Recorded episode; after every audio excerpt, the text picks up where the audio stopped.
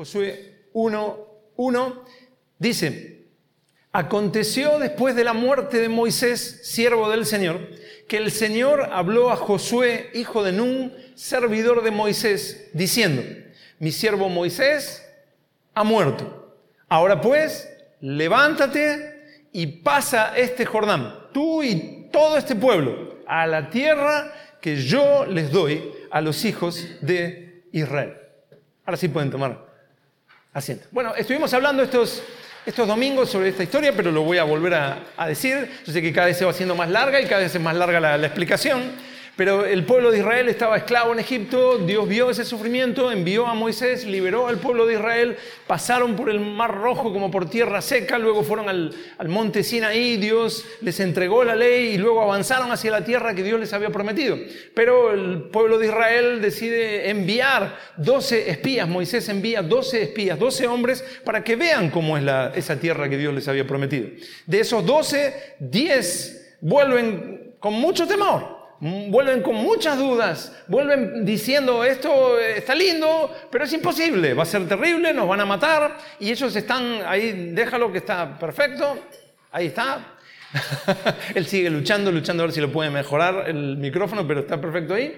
Eh, eh, eh, vuelven con todas esas dudas, vuelven con todo ese, temor, diciendo la tierra es espectacular, pero sin lugar a dudas vamos a morir. Y eh, ellos lo miden todo conforme a, lo natural. Ellos se ven a ellos mismos y ven a los enemigos, ven lo que es el, cruzar, tenemos que cruzar un río, el Jordán, ¿cómo lo vamos a cruzar? Entonces se miden, miden el río, se miden ellos y dicen, no lo vamos a poder cruzar. Luego avanzan y van a la tierra prometida y encuentran que las ciudades son fortificadas. miran los muros, miran ellos y dicen, no, son más altos que nosotros, no vamos a poder vencer. Miran a los ejércitos y dicen, ellos son guerreros, nosotros no. ¿Ellos cuántos son? ¿Nosotros cuántos somos? No vamos a poder. Así que vuelven con ese reporte y el pueblo de Israel hace exactamente lo mismo. Mira lo natural y dicen, no vamos a poder. Pero hay dos que sí piensan que pueden entrar a la tierra prometida, pero solamente dos. Y todo el pueblo coincide con los diez espías y dicen, no vamos a poder. ¿Por qué no pudieron entrar a la tierra? Directamente Dios dice, pues, ¿saben qué? Conforme a lo que ustedes han dicho, no van a entrar a la tierra prometida. ¿Por qué? Dice Hebreos 3:19. No pudieron entrar a causa de incredulidad. La razón fue incredulidad. No creyeron, por tanto no van a entrar. Ahora, definamos qué es esa incredulidad de Hebreos 3.19. Incredulidad, todos entendemos que es no creer. No creer. Pero lo que está hablando Hebreos 3.19, esta incredulidad, es un no creer en el Señor. Porque no hay nadie que no crea.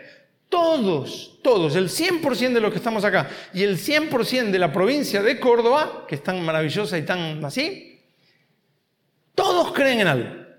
Todos creen. Unos creen en una cosa, el otro cree en la otra, el otro cree en la otra, el otro cree en la otra y el otro cree en la otra. Aún el suicida cree. ¿Qué cree? Que si se suicida, la muerte le va a dar alivio. Por eso lo hace. Todos, todos, todos creemos en algo. Todo el pueblo de Israel creyó en algo. Lo que pasa es que no creyó ese algo no era el Señor. Entonces ellos creyeron que iban a estar mejor en Egipto.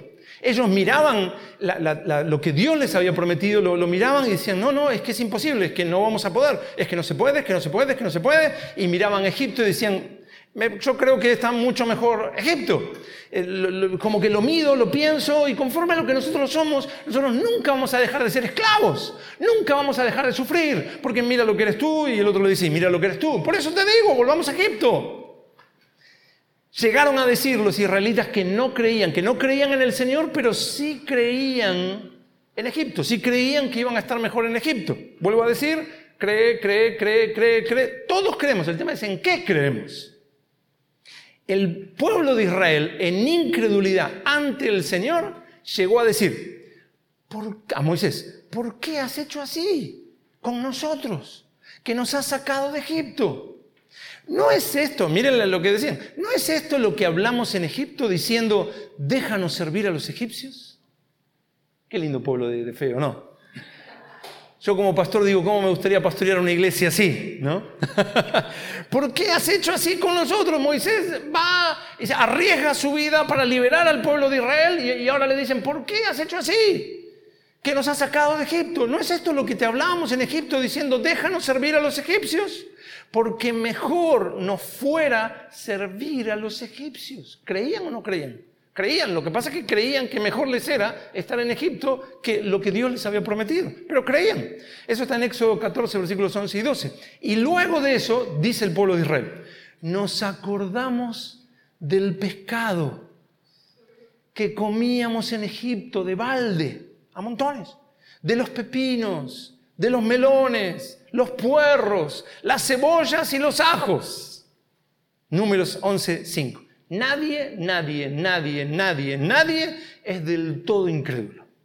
No cree en el Señor quizás, pero sí cree que tal cosa o la otra. De hecho, muchísimas personas viven una vida mediocre, una vida que uno la mira y dice, es que eso no es vida, es que estás sufriendo, que estás en esta situación, ¿cómo puede ser? Pero la persona se mira a sí misma y dice, yo no puedo tener otra clase de vida, yo jamás voy a tener otra clase de vida, esta es la única clase de vida que yo puedo tener conforme a lo que yo soy. Él se mide a él, mide la, calidad de vida que podría tener, mide, mira, mira tal y tal cosa y dice, no, no, no, no, yo no estoy a esa altura, yo no voy a poder. Por lo tanto, él cree que es mejor seguir la forma de vida que ya tiene. Está creyendo, pero no en el Señor. Tiene una mentalidad de esclavo. Algunos se ríen porque les pasa. Le hablan a un familiar, uno dice, peor no puedes estar. Y la persona dice, sí, estoy muy mal. No, pero es que ya estás muy mal. Y la persona dice, sí, estoy muy mal. Necesitas al Señor. Bueno, ¿vas a seguir así? al menos, al menos respiro. Al menos, al menos de mis cinco hijos, solamente cuatro están en una situación terrible. Todavía, todavía, porque cree que no puede tener otra cosa diferente a la que tiene. Él cree, pero cree en eso. No cree en el Señor.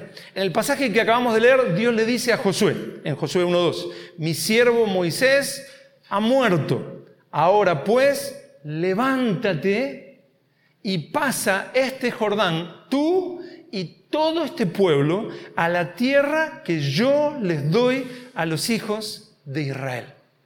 Dios les está prometiendo la tierra y ellos tienen que decidir. Ahora la decisión es suya. Ellos están en ese momento de transición. Ya no es, eh, no es este Moisés, el tiempo de Moisés se terminó, ahora es el tiempo de Josué. Ya no es el tiempo del desierto, ahora es el tiempo de entrar a la tierra prometida. Es ese momento de transición donde ellos se van a comportar como se comportó el pueblo anterior, donde la mayoría no entró, entraron, ya lo veremos, eh, eh, Josué, Caleb, su familia y todos los menores de 20 años, si ellos se van a comportar como la generación anterior incrédula delante del Señor o si ellos van a creer. Ahora es su momento. ¿Lo mejor lo da el Señor o lo mejor te lo da el mundo? ¿Lo mejor es las promesas de Dios y Dios va a hacer que entres? ¿O no, yo, gracias que respiro? Los puerros, las cebollas, los melones, ¿no? ¿La promesa de Dios es lo mejor? ¿Qué, va a ser la diferencia para Josué, Caleb, sus familias y los menores de 20 años para entrar? ¿Qué va a ser la diferencia para que ellos crean en el Señor? Para que ellos miren la promesa de Dios, miren la tierra prometida y digan, vamos a entrar, vamos a vencer. ¿Qué es lo que va a ser la enorme diferencia? ¿Qué hizo el pueblo de Israel que no entró a la tierra prometida? Ellos midieron todo según la dimensión humana. Ellos miraban los muros y dijeron, los muros no van a caer. La, canción no se va a cumplir, los muros caen, los muros caen. no, va, no va a funcionar. Miraban a los gigantes y se miraban, ¿se acuerdan que lo leímos? Que decían, ellos nos veían como langostas. Eh, ellos medían según el parámetro humano, según la razón humana. Lo medían todo según lo que ve la mente natural. El hombre natural. Razona y dice, tengo esto, tengo esto, tengo esto, por lo tanto el resultado va a ser el siguiente. Así medía el pueblo anterior. Pero ¿qué tiene que hacer el pueblo siguiente? Mirar de otra manera. Miren, es como si, en un, ejemplo sencillo, si digo, primero, estoy enfermo. Segundo, es una muerte, es una, es una enfermedad terminal. O sea, no tiene solución. Por lo tanto, ¿qué va a pasar? Me voy a morir. ¿Está mal el análisis que acabo de hacer? Bueno, si miro solamente lo natural, si miro solamente la dimensión humana, está perfecto el análisis que acabo de hacer. Estoy enfermo, es una enfermedad terminal, por lo tanto voy a morir sin lugar a duda. Si yo razono solamente en lo humano, está perfecto. Los israelitas razonaban exactamente así. Decían, nosotros vamos a salir de Egipto. En Egipto tenemos comida asegurada, trabajo asegurado, aunque de esclavo, pero lo tengo asegurado. Cuando salgamos de, de, Egipto, vamos a salir al desierto. En el desierto no hay nada. Por lo tanto, vamos a morir. Si logramos no morir en el desierto, vamos a salir hacia una tierra donde está llena de ejércitos. Por lo tanto, si no morimos en el desierto, moriremos en la tierra prometida. ¿Está mal el análisis que hacían? No, ellos no eran un pueblo guerrero, habían estado eh, como esclavos, iban a morir. Si uno lo mira solamente en lo natural, si uno mira lo que tiene en lo natural, el análisis está perfecto. Lo raro en el caso de ellos es que era el pueblo de Dios. Era el pueblo que había visto señales y maravillas una detrás de otra en el desierto y que ahora simplemente Dios iba a hacer nuevas maravillas. Pero ellos no lo creyeron. Ya he explicado que lamentablemente existe algo llamado el deísmo. El deísmo es la creencia de que hay un Dios, nos creó ese Dios, pero nos dejó a nuestra suerte. Se habrá ido de vacaciones o vaya a saber qué es lo que está haciendo este Dios nos dejó a nuestra suerte. Pero hay otros que van un poquito más allá y podrían, se podría decir que tienen un deísmo religioso. Ese deísmo religioso es que no, no, no, dice no, no, este, sí, hay un Dios que nos creó, pero luego envió a su propio Hijo y luego, bueno, eh, estamos acá, estamos como en un, como en un limbo, como en un vacío, pero este Dios va a volver. Pero hay un problema con el ese deísmo religioso que es un invento que, que hice yo hay un problema con eso. Dios no es un factor presente decisivo. Entonces, lo primero que pensaba una persona es, tengo una enfermedad, la enfermedad es terminal, por lo tanto voy a morir. El deísta religioso dice, yo no creo eso, yo no creo así, yo creo en esto, yo creo, tengo una enfermedad terminal, eh, perdón, estoy enfermo, una enfermedad terminal, voy a morir, pero cuando muera me voy al cielo. ¿Está mal lo que está haciendo? No, no, no, no, no, no. Está bien. ¿Cuál es el problema con eso? Que Dios no es nunca un factor presente decisivo que cambia la ecuación. En el futuro, por eso es un deísmo, Él está, pero mi vida yo voy caminando cada día en lo natural. Yo voy midiendo cada cosa que me va pasando por lo natural. Dios no está presente. Dios no es el Dios con el nombre de las cuatro letras que estuvimos hablando, YHWH, donde Dios está presente en cada situación que, que yo estoy viviendo. Donde Dios está activo y está cambiando la ecuación en todo momento. Donde sucede esto, sucede esto, pero está Dios. Eso es el cristianismo. En el cristianismo es yo estoy enfermo, tengo una enfermedad terminal. Los que tienen una enfermedad terminal mueren, pero Dios está presente y es todopoderoso, por lo tanto, todo es posible. Absolutamente todo, todo, todo, todo, todo es posible. Es un factor en la ecuación que lo cambia todo. Uno más uno más uno igual a Tres. Pero el cristiano dice uno más uno más uno más Dios, infinito. Es Dios, es el factor presente que cambia absolutamente toda, toda, toda, toda la ecuación. Todos, todos los que estamos acá, creemos. Pero ¿en qué creemos? Es una gran pregunta. Todos los que creemos en Jesús tenemos un milagro dentro. Un milagro que va sucediendo dentro nuestro. Todos los que creen en Jesús tienen ese milagro dentro. Miren, 1 Corintios 2, versículos del 12 al 16 dice, y nosotros no hemos recibido el Espíritu del mundo, sino el Espíritu que proviene de Dios, para que sepamos lo que Dios nos ha concedido, lo cual también hablamos, ¿verdad? Sea, tenemos al Espíritu Santo y tenemos certeza de lo que Dios nos ha concedido, tenemos certeza de, de, esa tierra que Dios nos ha prometido, lo cual también hablamos, no con palabras enseñadas por sabiduría humana, sino con las que enseña el Espíritu, acomodando lo espiritual a lo espiritual. Pero el hombre natural, el hombre natural, con la mente natural, el que analiza y dice uno más uno más uno, tres y se acabó, estoy enfermo, tengo una enfermedad terminal, me voy a morir, tengo un hijo que es un rebelde y los hijos rebeldes no quieren al Señor, por lo tanto mi hijo va a terminar en una situación terrible. ¿Por qué? Porque uno más uno más uno más uno, no sé si dije, me parece cuatro unos, pero sería uno más uno más uno, tres. No entra el Dios infinito, no entra el Dios presente, ese factor presente que lo transforma todo. Pero aquí está hablando de que el hombre natural no percibe las cosas que son del Espíritu de Dios, porque para él son locura. Por eso algunos seguramente, cuando yo dije, eh, estoy enfermo, tengo enfermedad terminal, oh, ya, está hablando contra la medicina. No estoy hablando ni contra la medicina ni contra nada. Dije, Dios puede hacer cualquier cosa. Él transforma lo que nosotros vemos en lo natural. Lo transforma completamente. Pero, dice el versículo 14, el hombre natural no percibe las cosas que son del Espíritu de Dios, porque para él son locura. Y no las puede entender, porque se han de discernir espiritualmente. Nosotros, los cristianos, tenemos, lo dice ahí, nosotros tenemos la mente de Cristo. Impresionante. Ahora, ¿eso significa que todos los cristianos pensamos con la mente de Cristo?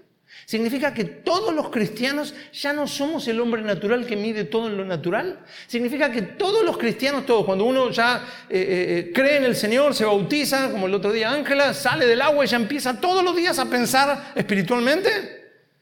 Dice, wow, no, Dios va a hacer esto, Dios va a hacer lo otro. ¿Eso significa eso?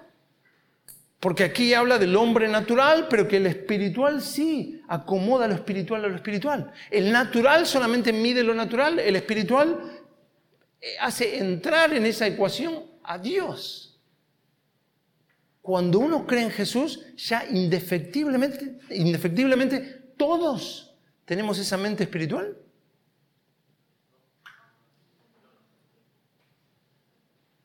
Cuando una persona está en Cristo, puede pensar con el hombre natural o puede pensar con el hombre espiritual.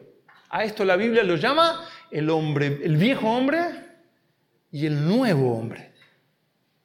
Efesios 4, versículos del 22 al 24 dice, en cuanto a la pasada manera de vivir, despojaos del viejo hombre que está, miren, está viciado. Es un adicto, tiene un vicio a pensar en lo natural nada más. Está viciado conforme a los deseos engañosos y renovaos en el espíritu de vuestra mente y vestíos del nuevo hombre. Ahí está el viejo hombre y el nuevo hombre. El cristiano puede seguir analizando todo con la mente del viejo hombre o puedes empezar a analizar todo lo que vive con la mente del nuevo hombre en Cristo. Ahora, ¿lo ven? Ahí no dice, ahora que crees en Jesús, ya desapareció el viejo hombre. Ahora vas a estar pensando en todo momento con el nuevo hombre. ¿Verdad que no dice eso? Les está hablando a cristianos y les dice, en cuanto a la pasada manera de vivir, a los cristianos les está hablando, despojaos del viejo hombre que está viciado conforme a los deseos engañosos y renovaos en el espíritu de vuestra mente. Eres tú el que tiene que pensar como piensa la mente espiritual, la mente de Cristo. Eres tú que tienes que dejar la vieja manera de pensar con la ecuación 1 más 1 más 1, 3, y comenzar a decir, Dios, Dios puede. Dios está presente en mi vida. Dios es el factor presente que lo cambia absolutamente todo lo que yo estoy viviendo. ¿Qué hará? Bueno, por ahí no sé bien qué hará, pero vaya a saber las cosas gloriosas que él hará. No hay nada imposible para él. Soy yo el que tiene que cambiar. Tengo que despojarme del viejo hombre y renovar el espíritu de mi mente vistiéndome del nuevo hombre.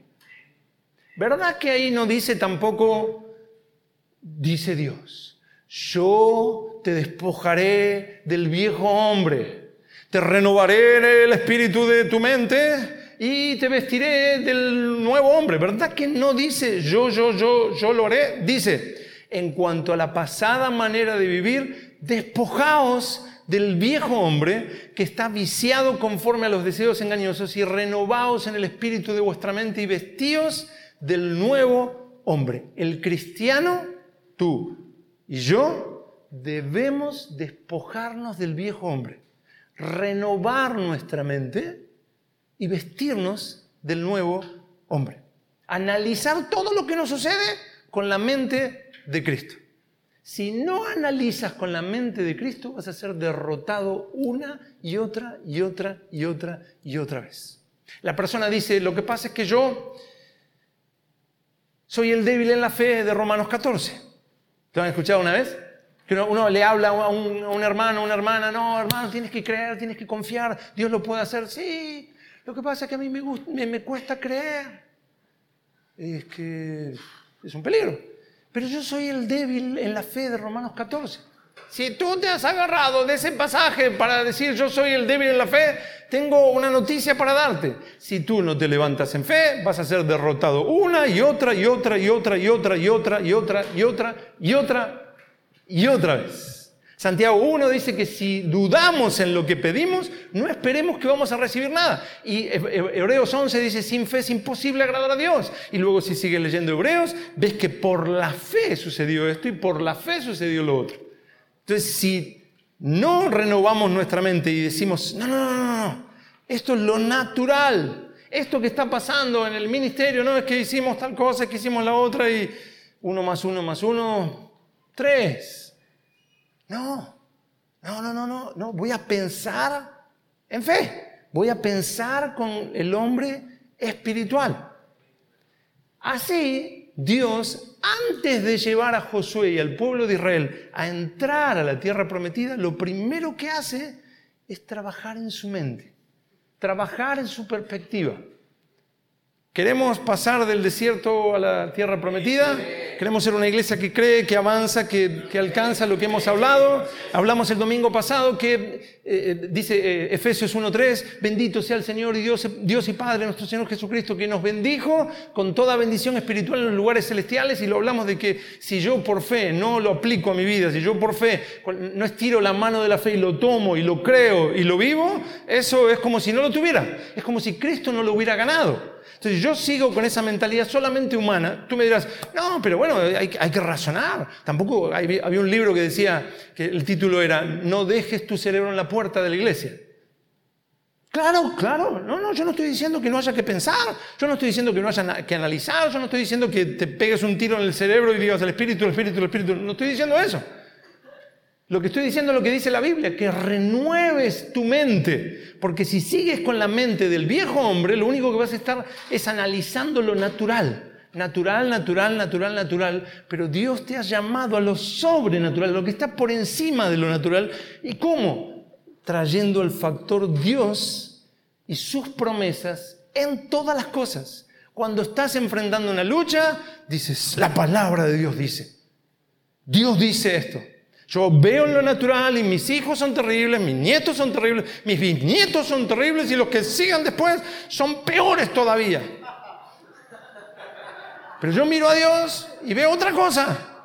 Veo que Dios es el Dios todopoderoso y que me ha llamado y que Dios obra a través de su pueblo. Uno de los peores engaños de Satanás es separar a Dios del pueblo de Dios. Entonces siempre es lo que Dios hará, pero sin su pueblo. Dios no obra a través de su pueblo, es Dios, es Dios, es Dios, es, Dios, lo hemos visto en esta serie, es Dios obrando al nivel del hombre para que podamos entender y a través del hombre. ¿Dios puede obrar sin tu fe? Siguen ahí, ¿verdad? Porque no, es que las luces me molestan y no, no, no veo. Dios puede obrarse en su pueblo, Dios puede hacer lo que quiera, es el Dios soberano. Pero el Dios soberano ha determinado obrar a través de su pueblo. Por eso es que si uno se queda con la religión del soberanismero, uno solamente se queda con un atributo de Dios, entonces no entiende nada de la Biblia, no entiende nada de por qué pasa esto y por qué pasa aquello, por qué Jesús está llorando en las puertas de Jerusalén diciendo cuántas veces quise juntaros como la gallina a sus polluelos y no quisiste. Jesús quiso, pero ellos no quisieron. Pero no es que si Dios quiere, lo puede hacer. Hay un salmo que dice todo lo que el Señor quiere, lo hace. ¿Y cómo puede estar Jesús llorando y diciendo, eh, cuántas veces quise, pero no quisiste? Porque es Dios revelándose al nivel del hombre para que lo podamos entender y Dios siempre obrando a través del hombre. Dios podría hacer millones de cosas, pero le quiere enseñar a sus hijos a través de las batallas. Como mm, publiqué por ahí algo que, que dice, Dios no va a vencer tus gigantes, sino que te los va a poner delante una y otra y otra y otra vez para que en sus fuerzas los venzas. Dios no está alimentando vagos y diciendo yo haré todo a través tuyo. Dios llena con el Espíritu Santo y el Espíritu Santo te da la capacidad. Tú te despiertas y te despojas del viejo hombre, te renuevas tu mente y te vistes del nuevo y avanzas. No le dice a Josué yo haré que ustedes, eh, eh, ustedes tranquilos, relájense y duerman mientras yo les doy la victoria. Yo voy a derribar los muros de Jericó, voy a matar a estos jericonianos. Este, y, lo haré todo por ustedes. Sí, yo les doy la victoria, ahora entren y peleen desde la victoria que yo les, ya les di. Por eso Dios trabaja en la mentalidad de Josué y del, del, pueblo de Israel. Y miren lo que les dice. Volvemos a leer en Josué 1, versículo 2. Mi siervo Moisés ha muerto. Ahora pues, levántate.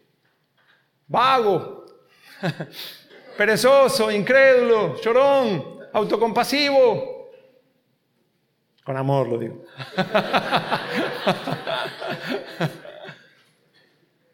es que no puedo, es que me va a salir todo mal, es que no, no se puede, es que no, no, voy a poder, es que, es que uno más uno más uno es tres. Y no, mira, mira, mira, uno más uno más uno. ¿Ve?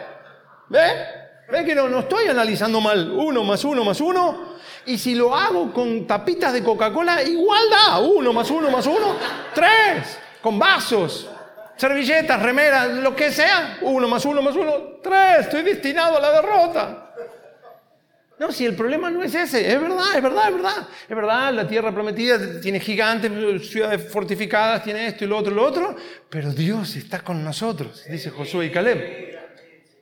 Mi siervo Moisés ha muerto, ahora pues levántate y pasa este Jordán, tú y todo este pueblo, la tierra que yo les doy a los hijos de Israel. Yo os he entregado yo os he entregado. Dani, yo os he entregado. Como lo había dicho Moisés, todo lugar que pisare la planta de vuestro pie, ya lo vimos el domingo pasado. No es cuestión de andar pisando, sino que le está diciendo, toda esa tierra que ustedes van a, a entrar, eh, ya se las di. Desde el desierto y el Líbano hasta el gran río Éufrates, toda la tierra de los Eteos hasta el gran mar donde se pone el sol, será, mira cómo habla Dios, así habla Dios, será vuestro territorio, será vuestro será vuestro. Ya les está cambiando la manera de pensar. No es que van a salir a ver si lo logran. Será vuestro territorio. Nadie te podrá hacer frente en todos los días de tu vida. ¿Para qué les habla así? Es Dios. No puede simplemente decir, entra, hazme caso, haz esto. Y el otro día hablaba con, con Cinti. Pobre, cada vez que viene siempre la mención. Mi hija más grande. Y ella quería tomar un té y le dije, pero no, no tomes, no le pongas cuatro cucharadas de azúcar, cinco cucharadas. Con una ya estaría, más o menos. Y ella me miraba, ella analizaba mentalmente, razonaba según su forma de pensar. Y entonces pensaba, mínimo cinco. Si no, eso es un asco. Entonces yo le explicaba, no, es que el azúcar es un asesino este, oculto y que no sé qué, que no sé cuándo. Y ella, sin cinco cucharadas, no entonces ella tenía lo que el padre le decía y lo que ella pensaba, ella razonaba, ella pensaba, ella pensaba, las veces que lo tomé con una cucharada no sabía nada, era un asco, y las veces que lo tomé, mi papá puede decir lo que quiera, exactamente lo mismo pasa con Dios. Dios dice, vas a entrar. Y nosotros, que la vez que lo intenté, que yo ya lo intenté, que no, no puedo, que yo me miro, que yo, mi esposa, mi tío, mi perro, el, gatito que alguna vez tuve, no, no, nunca tuve gatito. Pero igual no cabe ninguna duda que no voy a poder. Dios dice, sí, vas a poder, sí, vas a... Gracias, gracias, gracias por... No son promesas, son deseos que tienes hacia mí. Y son bien intencionadas, no me cabe ninguna duda. Será vuestro territorio. Nadie te podrá hacer frente en todos los días de tu vida. Como estuve con Moisés, estaré contigo. No te dejaré, ni te desampararé. ¿Por qué le habla así? No le dice simplemente entren. Está transformando su manera de pensar su perspectiva sobre la tierra prometida, su perspectiva de quiénes son, de lo que pueden hacer, de, lo que, de que Dios está plenamente involucrado. Vuelvo a decir lo que ya he mencionado en esta serie varias veces. No es lo mismo estar en el caminar cristiano pensando que Dios está en otro lado, en un deísmo religioso, donde sí, sí, Él le entregó a su Hijo y algún día volverá a hacer algo, a estar creyendo que el Espíritu Santo está en el presente con nosotros y Dios está actuando en cada circunstancia de nuestra vida donde en cada circunstancia de nuestra vida Dios está obrando. En las cosas que me gustan y en las cosas que no me gustan. Pero es Dios obrando y aún en las cosas que no me gustan, cuando soy débil, entonces soy fuerte. Cuando paso la dificultad, está Dios ahí, va a mostrar su poder justamente en eso que no puedo. Por eso sigue diciendo en el versículo 6, Josué, esfuérzate, toma fuerzas que no tienes, vas a tener que luchar, vas a tener que avanzar. No va a ser simplemente, Señor, dame la victoria. Ya va a venir, ¿verdad? No, vas a tener que ir con fuerza. Esfuérzate y sé valiente. ¿Qué significa ser valiente? Ser valiente significa ser mentalmente fuerte al punto de que nadie te pueda hacer cambiar de forma de pensar. El valiente piensa, analiza, pero el que es valiente según Dios dice uno más uno más uno, Dios igual a infinito. Viene la dificultad, infinito. Viene otra dificultad, infinito. Viene la lucha, todo parece al revés, infinito dije.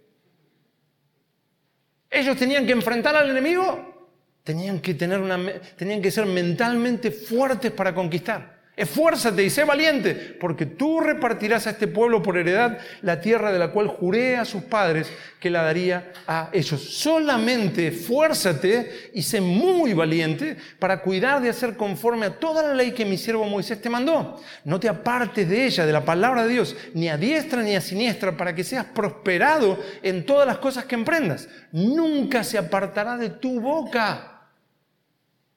No te aguanto más me quiero separar. Mm. La mente natural. No, es que no sé qué, que no sé cuánto, y que al final, que no sé qué, criticando al hermano. La mente natural. Está analizando según la mente natural. Pero el que se renueva ve al hermano y lo ve transformado. No es que no ve sus errores, pero ve a Dios obrando en sus hermanos y ve al hermano que le cuesta otra cosa, Señor, gracias Padre. Cuando oramos, como hablamos eh, hoy bien temprano en la mañana, cuando oramos, no estamos expresando deseos. A veces parece que hay eh, muchas expresiones de deseos y por ahí decimos, hermano, vamos a orar. Y el hermano, Señor, bendícelo. Una linda expresión de deseo. Señor. ¿eh? Es que en realidad, si escuchara el corazón, está diciendo, yo deseo que te vaya bien, que el Señor te bendiga. No expresamos simples deseos. Estamos orando al Dios que dijo, todo lo que pidiereis orando, creed que lo recibiréis y os vendrá. El pueblo de Dios no puede tener derrota. ¿Estoy diciendo que no va a sufrir? Yo no dije eso en ningún momento. Sino que Jesús dijo, en el mundo tendréis aflicción, pero confiad, yo he vencido peleamos desde la victoria de Cristo. Y ese Señor nos dice que no se aparte de nuestra boca la palabra. Sucede algo, la palabra de Dios dice. No, pero que está al revés, pero la palabra de Dios dice. Nunca se apartará de tu boca este libro de la ley, sino que de día y de noche meditarás en él para que guardes, para que obedezcas y hagas conforme a todo lo que en él está escrito, porque entonces harás prosperar tu camino y todo te saldrá bien. Mira, tercera vez, mira, Tenlo presente. Te mando que te esfuerces y seas valiente. No temas ni desmayes, porque el Señor tu Dios estará contigo en donde quiera que vayas. Ellos deben vestirse con esa identidad.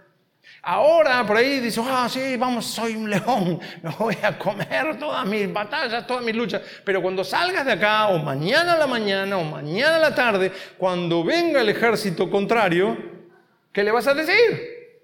No, no, no, no, perdón, perdón, perdón. Todo lo que dije ayer era, era el momento del culto. Aleluya.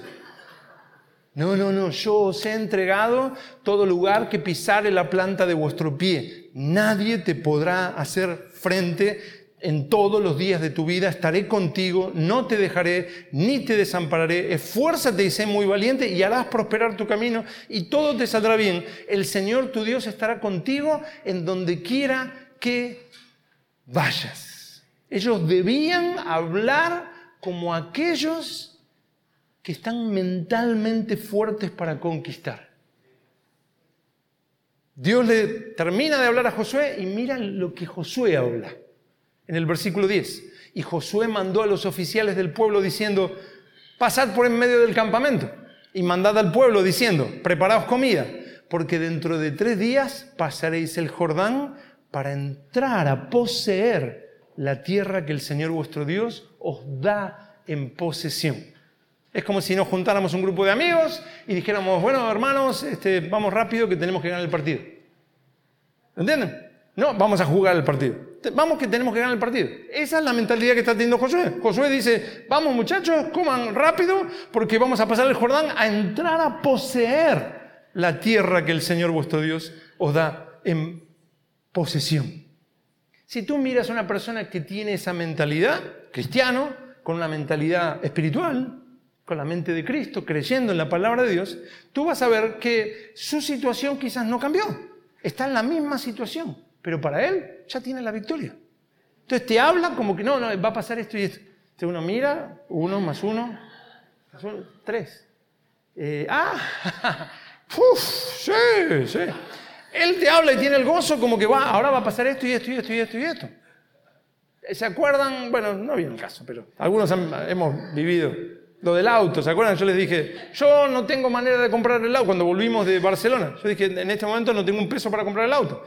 Pero yo vivía en Carlos Paz y eh, tenía que venir a pastorear. Yo dije, bueno, es obvio que Dios me va a dar un auto. Así que no, yo lo tenía clarísimo. El Señor, bueno, sea, lo pueden ver, pueden ir al garaje y ahí está el auto. O sea, el Señor lo iba a dar porque es obvio. Yo necesitaba un auto. Alguno me mira Somos hijos de Dios, ¿no? Él es nuestro Padre y sabe de qué tenemos necesidad. Entonces, para mí la victoria ya había sido mucho antes de que se plasmara en lo natural. Era obvio, tenía la certeza. Es normal, así son los hijos de Dios. No, no, no es el gran siervo, simplemente es un hijo de Dios. Lo que pasa es que quizás has pasado demasiado tiempo en el desierto. Demasiado tiempo en el desierto. Y la mentalidad del desierto te ha penetrado hasta lo más profundo. La arena del desierto está metida por la nariz y las orejas. Haces así y sale la arena.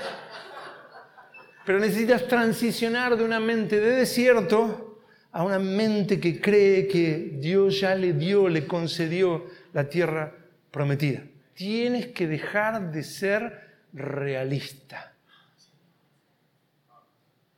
Yo estoy con un dilema porque nosotros teníamos un programa de radio que se llamaba Es hora de ser real. y el realismo no nos llevó por buen camino. Porque uno ve todo negativo, este pastor se equivocó, el otro también se equivocó, y este hizo un desastre, y realismo, realismo, después el realismo también viene para uno. Y es real, real, real, real, real, real. Ahora, estoy diciendo que no hay que ser genuino, que no hay que ser sincero. Sí, sí, hay que ser genuino y sincero. Pero a esa ecuación hay que agregarle el factor Dios. Dios está obrando en mi hermano, Dios tiene misericordia de mi hermano, Dios tiene misericordia de mí, Dios va a obrar en la iglesia y yo no he sido puesto por juez de la iglesia en Romanos 14 que dice que no nos puso para ser jueces del criado ajeno sino que más bien nos concentremos en servir al Señor. Y con eso ya, como que creo que la mayoría de nosotros tenemos mucho para, para hacer. Hay que dejar de ser realista en el sentido de la realidad solamente humana, mirar solo lo humano y estar, bueno, esto es lo que hay. cuando tienes esa mentalidad, sin dejar que nada te doblegue, lo que va a pasar es que vas a entrar y vas a ver con tus propios ojos a Dios haciendo lo imposible. Si hay alguien que lo cree, somos nosotros los cristianos.